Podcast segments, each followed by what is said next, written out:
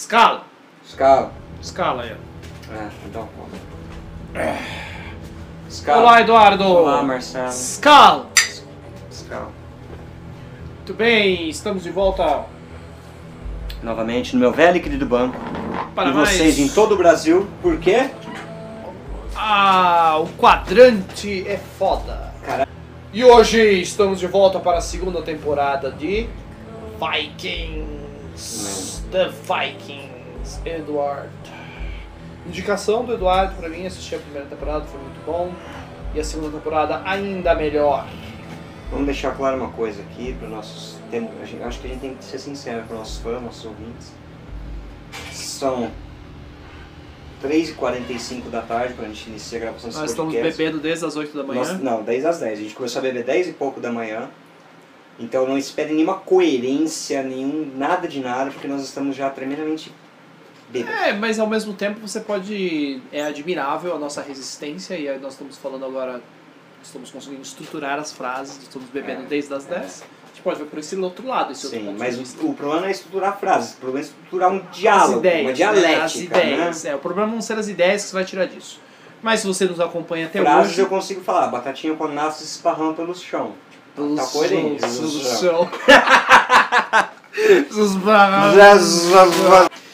Então, Eduardo, segunda temporada de Vikings. Muito Como boa. você muito. Muito Você legal, muito bacana. Podemos continuar agora? enfatizou. É ainda melhor que a primeira. É, E- eu acho a primeira mais fraca, cara, de longe. Aham. A terceira eu acho que é o auge, é o ponto alto da série. Nossa, é sensacional. Somente o final. E outro Aí na ponto. quarta você tá esperando uma coisa muito e não vem. Aham. Mas vamos lá, deixa eu chegar lá, né? Hoje eu começo a assistir a terceira. Eu terminei Você a vai conseguir assistir alguma coisa, cara? Vou, com certeza. Eu consegui, eu consegui terminar a segunda de ontem. aço. E posso dizer, né, sem medo, uma temporada excelente. É, outra coisa que você mencionou é em relação ao personagem, né? O personagem do, que ia mudar a dinâmica da segunda temporada, que é o rei Egbert, o rei de Wessex, Wessex e que é ali região sul da Inglaterra. Região Ele é avô do Alfred, né? Exatamente. Ele é avô do Que vai ser o Alfredo. Alfredo o Grande, né? Que vai Alfredo ser o que Grande. vai dar o, a forma ali pra Bretanha. Sim, né? que é mostrado em outra série que é a Último Reino, baseado nos livros do Cornwell, sobre o qual já falamos aqui. É, as Quer dizer, a gente falou sobre o Cornwell, não sobre o Último Reino. A gente já falou sobre o Último Reino, não, né? Ainda não. Ah, ok. As crônicas saxônicas, né? Yeah. O Alfredo que vai ser um personagem importantíssimo, né? O Alfred the Great. Exato. Ele é neto do rei Egbert, Exatamente. que aparece. Você já falou isso? É, o Egbert, ele. Na primeira cena que ela aparece, o monólogo do Egbert já é impressionante. É você. Como você muito bem disse, eu já, já me tornei fã ali do personagem naquele monólogo, a apresentação dele. E eu colocaria ele, você colocou ele como um Nemesis do Ragnar, né? Eu colocaria ele como essa versão do Ragnar ali de Wessex. Ele é o anti-Ragnar. É, né? mas ao mesmo tempo você vê as motivações, a forma como ele pensa, as estratégias dele. ele é o Nemesis, né? É, é é... muito interessante isso. o outro lado da moeda. Exatamente. Se o Ragnar tivesse nascido em Wessex, seria o Egbert, né? E, e eu acho que esse é o grande. Esse é o, é, a- é o elemento que move a segunda temporada. Né? O Ragnar e o Egbert, eles, um paralelo do, né, entre eles ali, movendo as ações em Wessex e lá na região da Escandinávia do Egbert. Ba- Basicamente a segunda temporada se divide nisso, ao meu ver, assim, os, os núcleos principais.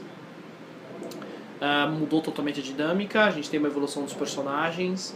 Nós temos personagens como a Lagertha e o filho do Ragnar, né, o Bjorn, que ele vira o Ironside, né, Ironside. que ao meu ver cresce bastante também o personagem. Sim. ele cresce de tamanho. Também-. E cara, o que que é o que que é aquele aquela batalha do primeiro episódio da segunda temporada, né? Que se lembrar, a primeira temporada termina com o, o Rollo, o irmão do Ragnar, se aliando a um dos, dos, dos Earls ali da Escandinávia. Contra o Ragnar. É.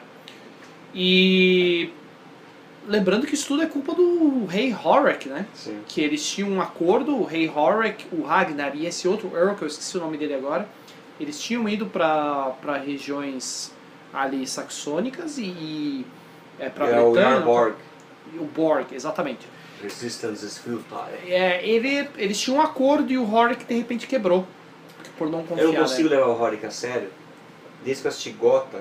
Ah, ele o tá em Gotham. Ele tá em Gotham, é verdade. E tem uma cena hilária que eles vão abordar um suspeito, ele com o jovem Jim Gordon. E eu não lembro qual que é o contexto, mas eu sei que ele não sabe o que é altruísmo. E o cara fala alguma coisa de altruísmo, e ele pega o cara pra ele e fala, o que é altruísmo? Deu Gordon vira, é preocupação com outras pessoas. Ah! Aquela cena do, o que é altruísmo? E ele tipo, pensando que é um código secreto. E ele, cara, Marcou, a primeira marcou pra temporada é você. muito boa, de resto. Marcou Depois pra virou um lixo, mas a primeira temporada é legal. Marco Horrick. Ah, é um personagem interessante, né? Mas é a, a- ele, ele é um personagem importantíssimo também para a segunda temporada. Ele já tinha aparecido na primeira, ali, o King Orc. Porque ali pro, pros vikings é a coisa do rei muda, né? Ele não Sim. tem aquela questão como na, na, na Bretanha. É o rei é mais é mesmo um título ali, porque na verdade o poder mesmo ali quem as pessoas seguiram o Ragnar. né? Yars, né? É. Mas enfim, ah, e por culpa do Horik, que mudou de ideia e depois falou para não incluir o Bjorn, aí teve essa guerra. Borg. Borg. Bjorn é uma cantora Bjorn é o, finlandesa. o Bjorn é o filho do. Ah, e também é uma cantora é, finlandesa. não, essa é Bjork. Ah, é Bjork, Bjorn, Bjorn, Borg. Putz, Bjork, mano, é, e ela é da. Islândia. É, cara, você tá me confundindo. mano. É, enfim, Ah, Marcelo, tá merda. o Bjork. É, e você dá pra entender o Bjork ali, né? Que o- eles tinham um acordo e o Horik quebrou. Borg! Borg. Dá pra entender o Borg. Eles tinham, eles tinham um acordo e foi quebrado. O que, que você faria no lugar dele? né? Então ele se alia ao rolo, tem essa batalha e posso dizer, é a primeira coisa da segunda temporada é essa batalha. Começa já na batalha. E é sensacional, né? É, aquela cena, eu até comentei com você, que mandar uma mensagem pra tu ver que- o que, que é aquela cena do rolo empalando os soldados ali, os, ah, os companheiros do Ragnar. É brutal e muito boa, muito boa o começo ali da temporada, né? E o rolo bêbado o tempo inteiro depois. É, tem todo aquele processo Você viu eu, eu tinha falado sobre a Sig? Uhum. Aí, pá, Você vê que se eu- torna um personagem bem mais interessante. Eu falei na primeira temporada, falei, ela vai se tornar um personagem bem É, interessante, que ela eu acho que é uma das peças fundamentais para derrubar Foi. o Horik, né? Foi, foi realmente. E como ela se tornou leal ao Ragnar, né? É, o que tudo tem a entender ali, o Horik, ele acaba, de- de- nas incursões ali na Bretanha, ele acaba se tornando, ele começa a ver essa popularidade do Ragnar crescer, e ele é o líder ali, na verdade, né? E é lógico que isso acaba incomodando ele. E ele tem toda uma trama durante a segunda temporada inteira do Horik para tentar derrubar o Ragnar. E é, o interessante é que assim, não tem enrolação, né, cara? É. Essa segunda temporada acontece tanta coisa, mas tanta coisa que você. Às vezes você tem que dar uma pausa e falar, pô, peraí, deixa eu absorver o que aconteceu nesse episódio pra ir pro próximo. E o legal da entrada do Egbert é que dividiu bem, né? Uhum. Você tem bem dividido os episódios, tem as ações acontecendo com Essex e as ações com o Ragnar. Então acho que deu uma equilibrada legal, É, então criou uma concentrado. núcleos que É, não tinha na primeira. Não tinha na primeira, eu acho que deu uma equilibrada nisso. Sim. E o que, que é aquele episódio do Bloody Eagle? Ah, Quando ele. Que aí depois de, de, de, de vencer o. Ele faz uma armadilha pro Borg lá, enfim. E o Bloody Eagle é uma, um tipo um sacrifício, É, né? dizem Uma- que não há nenhuma comprovação de que aquilo realmente existiu. É, mas é. Cara, O único ah, fato histórico que associam com a Águia de Sangue é a morte do. ah. Depois a gente comenta isso. Tá. Entendi o que você quis dizer, mas Na- então, não é uma comprovação, né, precisa. Sim, é apenas um caso que dizem, segundo testemunhas oculares, mas não vou contar para não dar spoiler para você, Uhum, ou para quem está nos escutando, mas vai aparecer na quarta temporada. tá. Mas ah, tudo.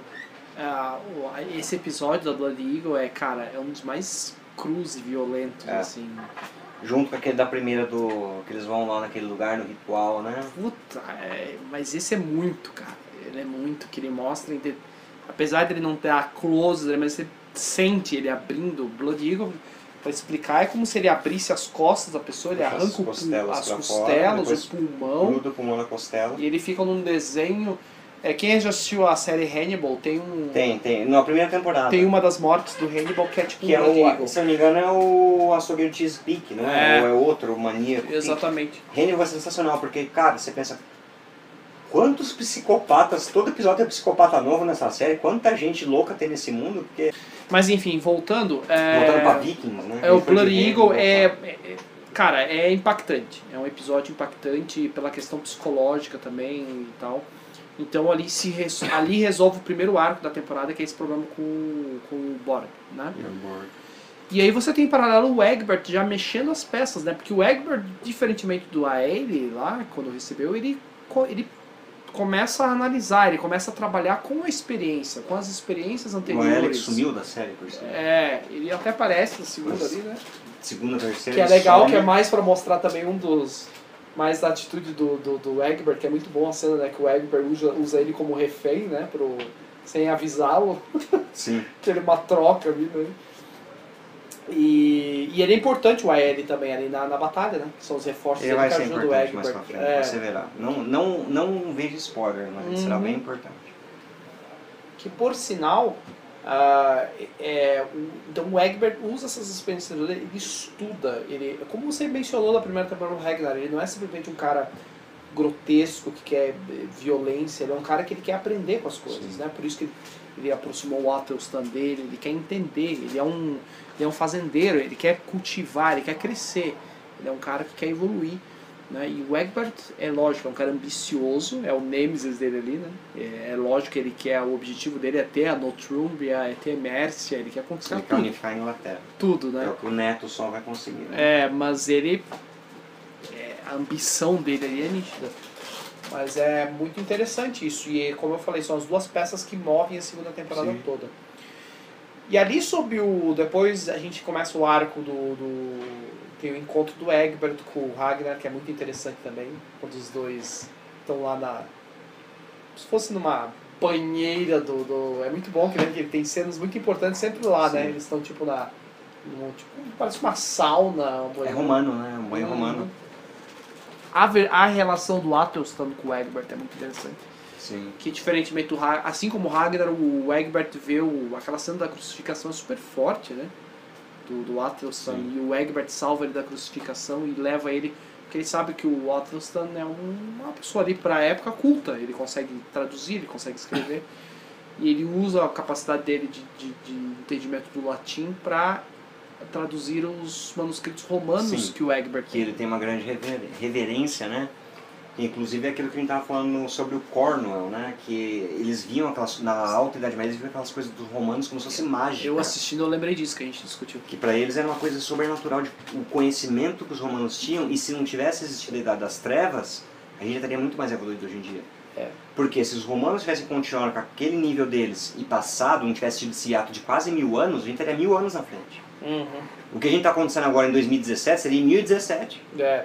Apesar de que essa coisa de idade das trevas é relativa, tem muito historiador que coloca que não foi uma idade das trevas. Mas eu Sim, entendo o que você quer dizer, é sim, mais a influência da criação da igreja. universidade, Sim, teve... mas eu estou falando principalmente a alta, né? Porque a baixa idade média já foi um período de sim. De evolução de crescimento. Como eu falei, a criação das universidades foi na, al- na baixa, né? Mais é, francês ali. né? literatura, Francês. Sim. tudo isso começou na, na baixa, mas na alta idade média, então a gente pode colocar, vai, uns 300, 400, 500 anos talvez, Um hiato ali, realmente. é um grande ato que só foi retomado ali para o século XI, né? É, por aí. Gente- É verdade. Se não fosse o caso, a gente estaria pelo menos 400, 500 anos mais avançado. É verdade. Por quê? Você vê ali, se que nem a gente estava falando, um coração valente, você vê que eles estavam ali num nível similar aos romanos, em 1290 e pouco. Uhum. Se não tivesse tido toda aquela perda do conhecimento, Exatamente. Você entendeu? É verdade. Tem, tem um momento de, de, de atraso, mesmo, que patina ali que você fica, né? Sim. Uma, foram séculos. A influência da igreja, a questão do cristianismo, a questão da igreja ali travou muito realmente, né? Que Tem, tem a parte das cruzadas, tem muita, realmente, a peste, tem uma combinação ali de coisas, né? É Eu verdade. falei, é na Baixa Idade Média que tem aquela coisa, começa a astronomia a ser estudada, geologia, Uhum. tudo é, o berço foi nessa época. Comércio, né? Questão Comércio, e voltou como era dos romanos, né? Sim. Antes os gregos, depois os romanos. Sim, porque como a gente falou, a gente pega civilizações da história antiga, elas eram mais evoluídas até, em alguns Sim. aspectos. Você pega, né? Você vê o que eu falei, a gente tá falando, os romanos. É, Daí você pega ali naquela época 790 e pouco, cara, os caras tinham voltado mil anos no tempo é ali. verdade. É, e fica, é muito legal essa parte do Egbert com, com o Athelstan. Sim, o porque mostra essa reverência, eles viam como se fosse uma coisa sobrenatural É. que os romanos eram capazes de fazer. E é legal que o, que o Egbert ele usa daquelas informações sobre o César, sobre o César do Sim. período, para é, em combate. Ele usa Sim. aquela como uma estratégia de combate para derrotar o, o, Horik. Porque Aquela- não só é útil, como todo mundo tinha esquecido aquilo. É. É muito legal, achei muito legal isso, ele usar Você aquele combate. vê, é, desculpa te cortar, o, na Guerra dos Farrapos aqui no Brasil, pela libertação do Rio Grande do Sul, Uhum. o Garibaldi usou coisas do Júlio César.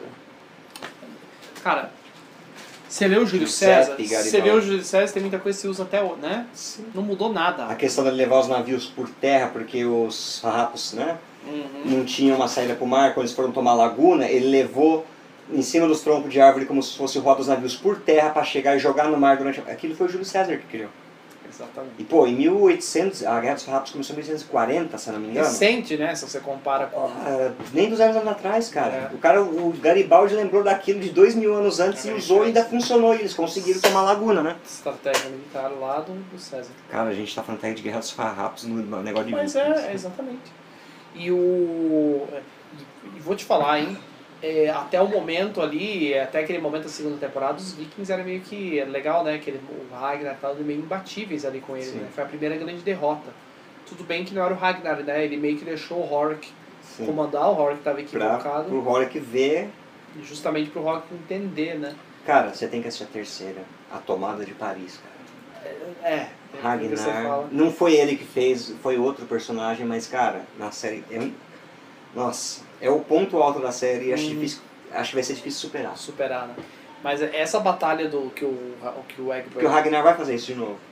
que o Egbert derrota eles ali é uma, uma derrota cachapante, assim. Mas ele vai fazer a mesma coisa, ele vai deixar outra pessoa. Tá, agora eu vou tentar do meu jeito. Aham. Ele tem Com a astúcia dele, né? astúcia, né?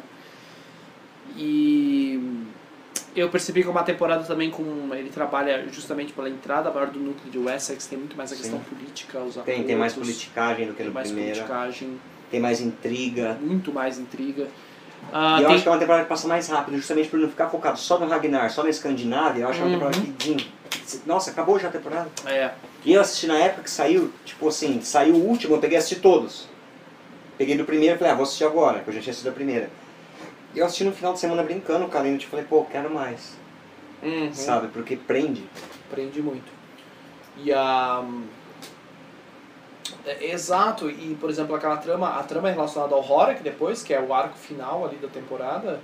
É, eu vou admitir que tem um episódio quando eles estão viajando, que quando o Floki se aproxima do Horak, já dá pra perceber ali Uhum. que tem um esquema que o Floki olha lá pro Ragnar no outro barco, fica meio óbvio. Mas você não imagina da Sig, por exemplo, É, né? tá assim. Acho que a única, talvez, crítica que eu teria segunda temporada é isso. Ficou meio óbvio naquele final, episódio final. Ficou meio, ok, eu já entendi que é um esquema do, Ragnar, entendeu? Uhum. Ficou se arrastando um pouquinho no episódio. A única coisa que eu mudaria, talvez não usar o Floki. Porque o Floki, se você for pensar, até aquele momento, não teria nenhum motivo para ele trair o Ragnar. Pensando Sim. no personagem, não teria motivo, motivação nenhuma. Por mais maluco que ele fosse, ali, naquele momento da Só é primeira. chato, pra caralho, não. Da- é, mas da primeira até a segunda temporada, se for analisar, não há motivos, pelo contrário, dele trair daquele, daquela forma o Ragnar. Uhum. Então ficou meio, ah, é esquema do Ragnar, né? É óbvio. Como eu falei, no caso da Sig, você vê o motivo. Da Sig, eu acho que se tivesse concentrado só nela, você ia ficar muito mais tenso. Você ia ficar, puta, tá fudeu. Eles vão. O, até outro personagem eles pegar, mas o Flow que eu acho que ficou meio fraco, a, a- ficou meio óbvio. Eu já sabia que né? Então, é, uns três episódios antes do último que era o esquema do Ragnar, Sim. né? O Ragnar ficava observando. Mas da maneira que desenvolve, mesmo eu já sabendo, quando eu tava assistindo o episódio Fica final, legal. eu fui pra ponta do sofá e fiquei. Não é ruim, não é ruim. Você fica pensando o que, que o Ragnar vai fazer com o Horik. Você sabe que vai rolar alguma coisa. Mas eu digo, é, é, não ficou ruim. Mas é, é, E é engraçado que nesse último episódio, quando eles montam todo o esquema, porque, por exemplo, uns episódios anteriores você viu o Ragnar, ele olhava, ele olhava a Sig conversando com o Horik, ele ficava observando. Ele sempre fica atrás daquela, tipo uma tela, É. vendo as festas, isso vai aparecer de novo depois. Ele sempre Exatamente. fica atento a tudo. Ele fica ali atento a tudo, né? E, novamente, paralelo com o Egbert. As Sim. coisas estão acontecendo, o Egbert só... Cara, na terceira temporada tem uma cena entre o Ragnar e o Egbert e o Egbert épica. Tem uma cena épica entre os dois, um diálogo numa festa também. Cara, sensacional. E o filho do Egbert é importante também, né? Ah, Ele é, na- historicamente também, o filho do, do príncipe ali da... Aethelwulf. da- Aethelwulf. Aethelwulf ele é importante pra caralho também, né? Ele luta também em combate, ele não tem, ele lidera as tropas, né? Ele é importante pra caramba historicamente. Eu lembro Sim. desse nome. Eu Que é lembro o- desse nome. É, ele não é o pai do Alfredo? Sim. Ele é o pai do Alfredo. Ah, lembra o nome da rainha da Mércia, a ninfomaníaca? Kentrit. Kentry. Kentrit. Tem umas se a cenas tá muito correta. boas também, né? Sim. Porque ela quer. Ela vai, ela começa a examinar os vikings, ela põe a mão dentro da calça dos vikings, o Egbert só rindo. né? Ela quer. É impressionante. E a Mércia é aquela. É, é engraçado, né? Porque ela é a representação da bagunça que tá a Mércia, né? Tipo, você é aquela rainha, imagina o rei, como é que tá, cara. Completamente louco. E eu acho engraçado que o Egbert só olha pro Ellie, eles riem, assim, porque ela. E é uma presa fácil pra ele, né? Ficou nítido. Ela é sequelada. Não sei se já explicou a história dela. É, totalmente. Por que, que ela é daquele jeito? Matou totalmente, matou é, pai, irmão, é, Que ela foi abusada e é, tal. E até uma questão interessante do contexto histórico também. né? sim, sim. E é Mércia ali, para entender historicamente, ali é onde é mais ou menos o que? É, é o centro da Inglaterra. Mas é essa parte do, do, do Ragnar é, enganando o Horik e tal, me passou uma impressão nesse último episódio, uma coisa meio de emboscada de mafioso. Sabe essa coisa aí que quando revela o plano dele, percebe que todo mundo tava Foi, já foi bem máfia, você tem razão. bem poderoso chefão, bem Ah. máfia, não sei o que é aquela, aquela cena final dele com o Horik, que foda, cara, porque todo mundo aí as pessoas saem em silêncio, deixa Sim. só ele e o Ragnar sozinho. E muito Puta que pariu, o Ragnar matou o Harvey Bullock. na cabeçada, O que é altruísmo? na cabeçada. Será que ele morreu com a dúvida? Trucidou a cabeça do cara. Esmagou, né? Não é, é- não é uma coisa gratuita, eu achei legal porque é um Sim, é toda uma construção. Ah, o ódio dele ali, né? Tudo que o Horik fez. tudo- Tava chegando uma hora que eu também falava, mas que cara. Puta que. Cara chato, cara. Puta que pariu. Foi tudo culpa dele, na verdade. Aqui, todo aquele problema com o Borg, com o rolo, foi culpa dele, porque ele quebrou o pacto. Toda aquela merda que aconteceu de- do, do final da primeira. Tudo culpa dele. Ah, tudo. Todos os problemas ele começou com ele, cara. O cara mais desgraçado, realmente. Muito pior que os, os caras da Bretanha. Caras- Ah, calma, calma, calma. não, sim, sim. Calma, calma. Mas eu tô dizendo, pô, eles são Sim. da mesma pátria, eles são irmãos ali, Sim. o cara fazer um negócio desse, ele foi o filho da puta. Então eu faria o mesmo, até. ele foi até legal, eu acho que ali com ele. Não fez Tá maga de sangue nele também. É, o outro cara foi, teve uma morte muito Ele pior. merecia mais. Muito mais. O Yarborg. O Borg lá é meio que vítima da história, se tu for ver. Que é um cara que eu fiquei pensando, porra, mas o cara. Foi, ele foi traído. Faz todo sentido o que ele fez. Pô, eu também. Dominou ali, eu vou caçar todo mundo, vou eliminar, que era a lógica da época. Vou caçar a família e tudo. Ele se fudeu, deu azar, mas. Ele, porque ele foi traído primeiro. Tudo bem que o Ragnar foi lá, conversou com ele de uma boa e tal, mas ele foi traído. Falaram, ah, você vai viajar conosco, de repente você não vai mais. Então, o que, que você ia fazer? Hum. Vou ser um viking ali naquela lógica. Foram bem filhas da puta com ele. E o Ragnar sabia disso no fundo. É que ele também não podia ceder, né? O Demonstrar cara fraqueza. caçou a família dele. Não Né? queria mostrar fraqueza, mas a culpa de tudo é do Yarborg. Do, Do Horik. Horik era mais filha da puta de todos. Até agora que apareceu, ao meu ver. Sim. O mais errado de todos. A cara fudeu com o rolo. Tudo aquilo ali, o rolo, ele foi culpa dele ali, cara. Porque ele detectou a fraqueza do rolo, né? Exatamente. Ele tinha essa coisa ali. Né? E como você, muito bem como você falou, né? O rolo, como o personagem evolui, né? Como Ah, ele evoluir mais ainda. É, ele foi uma. Teve um momento que você achou que não. Você acha ali você assistindo, parece que ele não vai ter volta, aí o cara consegue se redimir parcialmente e retorna ali pra ele. Eu achei bem, bem interessante a, a queda dele, a subida novamente, a forma como ele conquistou. Né? Um personagem bem legal. Eu achei um dos mais interessantes. assim. É, a Lagerta também, apesar que você falou que ela vai mudar pra pior, mas eu digo, essa participação dela ali, o núcleo dela foi bem legal, né? Aquele marido abusivo, Sim. aquela parte dela do núcleo dela ficou legal. O filho do, do Ragnar, o Ironside. A coisa da maldição, os, os filhos dele com a nova esposa, do olho de dragão Ah. lá. Sigurd, Sigurd e o, Ivar. o Ivar, que é o que está com problema nas pernas, né? É, interessante a questão, interessante a questão mística ali, né? Sim. Que ela tá usando.